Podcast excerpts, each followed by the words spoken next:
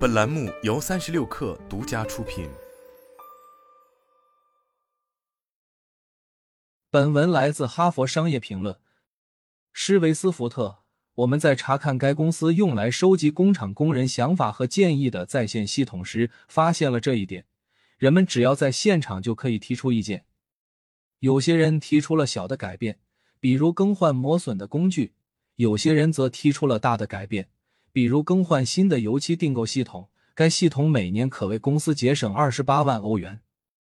工厂部分停产，八千五百名员工被迫回家四天。在他们返回工作岗位后的三周内，他们提出的创意比其他员工多出百分之五十八。此外，他们的创意质量也更高。经理们对这些创意进行了评分，结果显示，停工员工的创意比其他员工的创意。要高出约三个百分点。HBR，我原以为被打断会影响创造力，所以我在工作时会把手机调到静音模式。这似乎取决于有多少注意力停留在原来的任务上，有多少注意力转移到了其他事情上。我们还研究了工厂的一次意外，一场洪水，但这场意外并没有导致停工，员工需要自行清理洪水造成的损害。这一事件降低了创造性表现，因为工人们不得不将注意力转移到清理这项新任务上。这就好比当社交媒体发出新消息的提示音后，你的注意力会立即转移。因此，你或许确实应该在工作时将手机保持静音模式，但你也可以自发的从办公桌前站起来，时不时的去散散步。如果休个长假呢？休假有很多益处，但我们的研究并不能表明它能提高创造力，因为休假不是一种意外停工。当我们研究工厂的第三种停工——长周末时，我们发现，在员工返回工作岗位后，他们的建议并没有增加。我们认为原因在于注意力残留，这是激发创造力的甜蜜时刻。注意力残留是指我们的大脑在转移到另一项活动后。仍在继续思考之前重要的事情。想想你在洗澡或推着购物车逛杂货店时灵机一动的时刻，这些洞察力都源于你的大脑在背后坚持不懈。当我们做一些让自己完全脱离工作的事情时，比如度过一个长周末或度假，我们就不会体验到同样的注意力残留，因此也就不会有同样的突破。那么，管理人员是否应该定期切断大楼的电源，或者偶尔拔掉 WiFi 路由器的插头？当然不能。当工厂或办公室陷入黑暗时，生产力的损失远远大于创造力的提升，两者相差甚远。但我们应该承认，计划外的工作中断是不可避免的，比如供应链出现故障，迫使工厂等待更换零件等。在一些欧洲国家，整个城市的四分之一，包括许多办公楼，甚至可能会因为一枚老式飞机炸弹的拆除而进行连续几天的疏散，还包括装配线堵塞和故障等突发事件。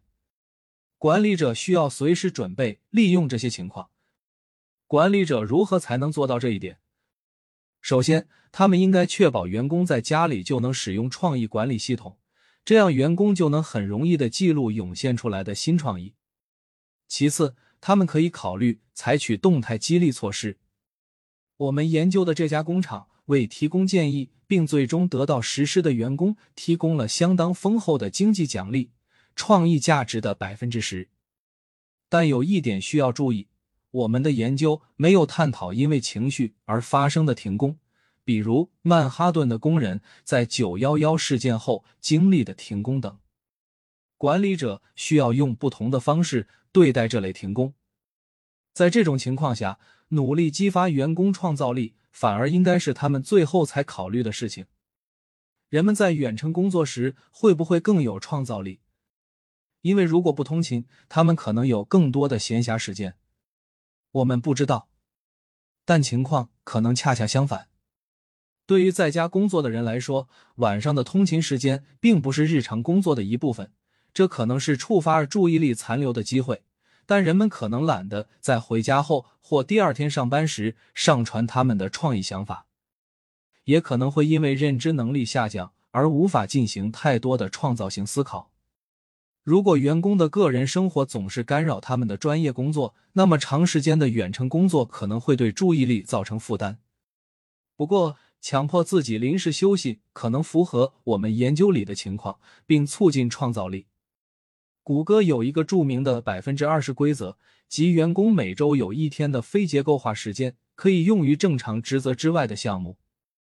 这是否也能产生你所说的效果？这对公司可能有好处，因为非结构化的时间会促进副项目的实施。但我并不指望这会带来更多的新想法。员工大概会把精力放在新任务上，而不是专注于他们的常规任务。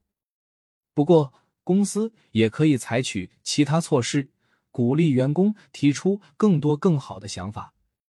公司可以组织一些即兴的心理健康日活动，只提前几天通知，这样。人们就不太可能安排会消耗注意力的活动。公司还可以将闲置时间随机融入员工的工作日，例如提前结束会议，这样可以模拟意外停工，可能也会产生同样的积极效果。你的结论是否也适用于非西方文化？有可能，但这并不是普遍现象。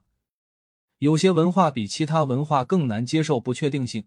因此，在有些地方停工可能会造成过度的压力，损害创造力。而且，在一些国家，公司不需要在突然停工期间向工人支付工资，这可能也会削弱积极的影响。我们的发现令人惊讶，但这只是初步的，还需要进一步的研究来验证。